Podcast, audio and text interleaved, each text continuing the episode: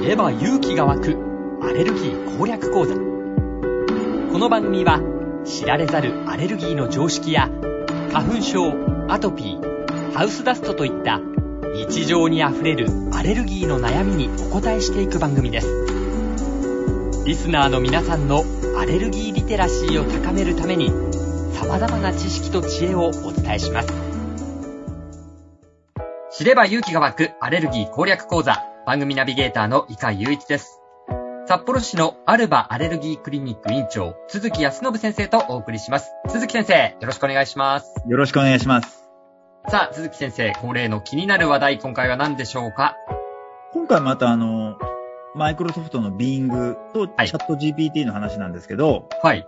マイクロソフト plans to update Bing with a faster version of ChatGPT in the coming weeks っていう、あの、記事なんですけど、はい。まあ、ChatGPT3 が話題になってますけど、ChatGPT ってもう GPT4 になるんですよ。え、もうバージョンアップされるんですかはい。で、まあ、各社、あのーこのチャット GPT を追いかけてる形になるんですけど、当たり前なんですけど、ライバルが次から次に出てくるんですよ。はい。資金力あるんで、みんな。うん。で特に Google がやっぱり追い上げてきてて、はい。あのー Google の傘下のディープマインドって会社知ってますいや、聞いたことないです。あの、AI 研究所みたいなのがあるんですよ。はい。で、そこが、スパローっていうチャットボットを、あのー開発してて、でそれと同時に、アンソロピックっていうチャットボットの会社があるんですけど、そこにも3億ドル投資して、うんま。あ追いつくよっていう話なんですけど、はい。このスパローも結構すごいんですよ。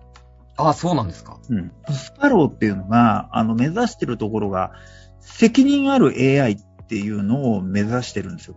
責任ある AI。はい。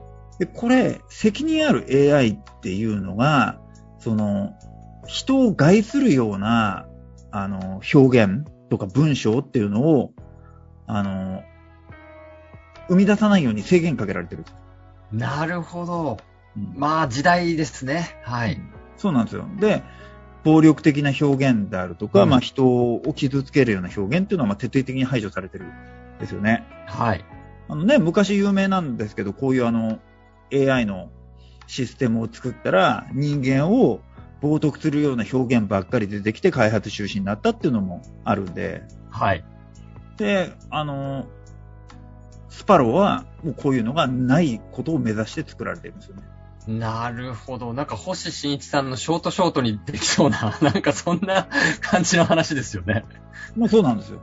あの、の、そう、さらにこれすごいのが、出典の根拠っていうのが、はい。さらにより明確になってて、文献とかがひょ表示されるんですよ。あ、そうなんですね。そうです、そうです。うんだから、リンクが飛んだらインターネットのとあるホームページだったじゃなくて、リンはいクをクリックしたら、それは、あの、元になる、あこの文章はこの文献から取ってますよっていう、うん。論文に飛ぶっていうような、うんすごい時代なんですよね。そうなんですね。もう、鈴木先生はチャット GPT ね、本当にフル活用されそうなイメージがありますので。いや、まあ、チャット GPT だけじゃなく、いろんなチャットボットがこれから出てきて、めちゃくちゃ使えるじゃないですか。はい。すごいいいと思うんですよね。そうですね。いや、便利なね、世の中にどんどんとなっていくわけですけど、まだまだこの後も、はい、気になる話題をね、いろいろ伺っていければなというふうに思います。さあ、では、今回の質問にも参りましょう。40代の主婦の方からいただきました。えー私と旦那が、いわゆるサメ肌のように、二の腕や頬がブツブツしていて、お互い気になっています。そして最近小学生になった娘もひどいサメ肌になってきました。これはアレルギーなのでしょうか対策がありますかまた治療法などもあれば教えていただきたいですという質問ですけれども、まずはこれアレルギーなんでしょうか鈴木先生。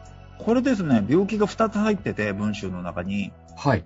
一つこの腕に関してが、二の腕に関してが、はい。毛孔性体腺っていう、まあ、病気じゃないんですけど、皮膚の状態、はい。で遺伝するんですよ、これ。あ、そうなんですね。はい。で、皮膚の状態での。はい。に二の腕がちょっとブツブツしちゃってる人ってはい。いるんですよ。うん。で、これって大体子供で二の腕がって言ってきた場合、親もなってるんで、ああ、そうですかう。んで、これアレルギーじゃなくて、これはは、いまあ、そういう肌の子。そういう肌質の子。そういう肌質。はい。で、大体30代ぐらいになったら消えるよねって昔は言われてたんですけど、はい。基本大して消えないです。あ、そうなんですね。そんなはい年代で変わっていくっていうか、改善していくみたいな風に言われてたんですか昔は言われてました。もう変わらないですね。ああ、そうです。そのまんまってことですかそのまんま。だから、正直言うと早いとこ消してあげた方がいいくて、はい。消し方としては2つなんですよ。はい。で1つが、本人がどれぐらい気になってるかによるんですけど、これ病気じゃないんで保険もちろん効かないんで、はい。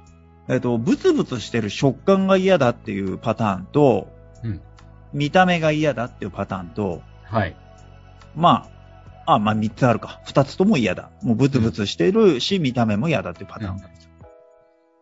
で、ブツブツしてる触る感じが嫌なだけだったら、はい。あの、ケミカルピーリングって方法があるんで、はい。ピーリング2、3回やればめちゃくちゃ綺麗になりますよ。そうですか。2、3変回わでり心地が。ね、ツルツはルにい。ただ、見た目消したいってなったら、はい。あのーこれは、昔からちょっと話し、昔ちょっと話したことあるかもしれないですけど、ダーマペンって方法があって、はい。ダーマペニンもキこビれのめちゃくちゃ効く。話はのい時にね。はいそ。うです、そうです。ダーマペンもこれめちゃくちゃ効きます。それでも改善できると。改善できる。2、3回やればかなり良くなりますけどね。ああ、そうですか。うん、うおーっていう感じ。それで1回改善したら、キープするためには、どんなことが必要なんでしたっけ基本的には保湿して、ピーリング定期的にやった方がいい気はしてるけど、はい。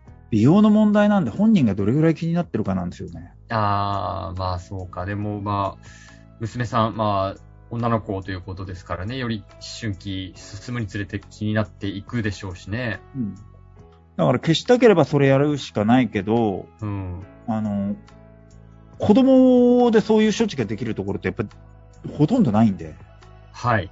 うん。そのクリニック選ばなきゃいけないよねっていう話ですよね。うん、それをちゃんと対応できるところをうん。探す、見つけると。うん。ほとんどないからもう探しまくるしかないです。ああ、そんなにやっぱり少ないんですね。少ないです。だってそもそも子供の肌、重症とかの子たちを扱ってるようなクリニックじゃない限りは、はい。うん、あの、できないし、例えばその、まあ、アレルギーとかで有名な病院、ね、国立の病院とかだったら、そもそも保険外の治療なんてやってないんで、はい。病気じゃないから治療法ないようで終わっちゃうんで、まあ、じゃあそういったことを対応してくれる病院に行くのはもちろんですけど、家でできる対策みたいなことってあるんですかないです。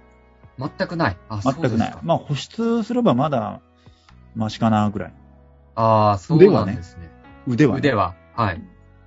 であ、と、えっ、頬もと、はい。そう、病気が2つ入ってるっていう話をさっきしたんですけど、ええサメ肌はまた別物です。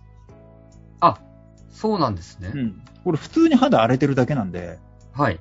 多分小学校にあたってひどくなってきたじゃなくて、幼稚園の時からそもそもサメ肌で肌荒れ気味だったんだけど、小学校に上がったらさらにひどく荒れましたっていうパターンが大体これなんですよ。ああ、なるほど。多分荒れてる自体はもうう。昔からですね、これ。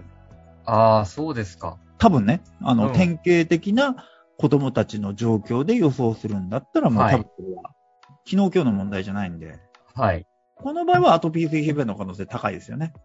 ああ、そうですか。うん。ああ、じゃあこの、その部分については、頬の部分については、どんな対応を取っていったらいいんでしょう治療法ですかかはい。これもアトピー性皮膚炎の治療で、えーまあ、外用ステロイドであったり、まあ、ステロイドの塗る薬であったり、はい。まあ、その他塗る薬もあるんですけど、うんまあ、そこら辺が、まあ、スキンケアが対応になってきますね。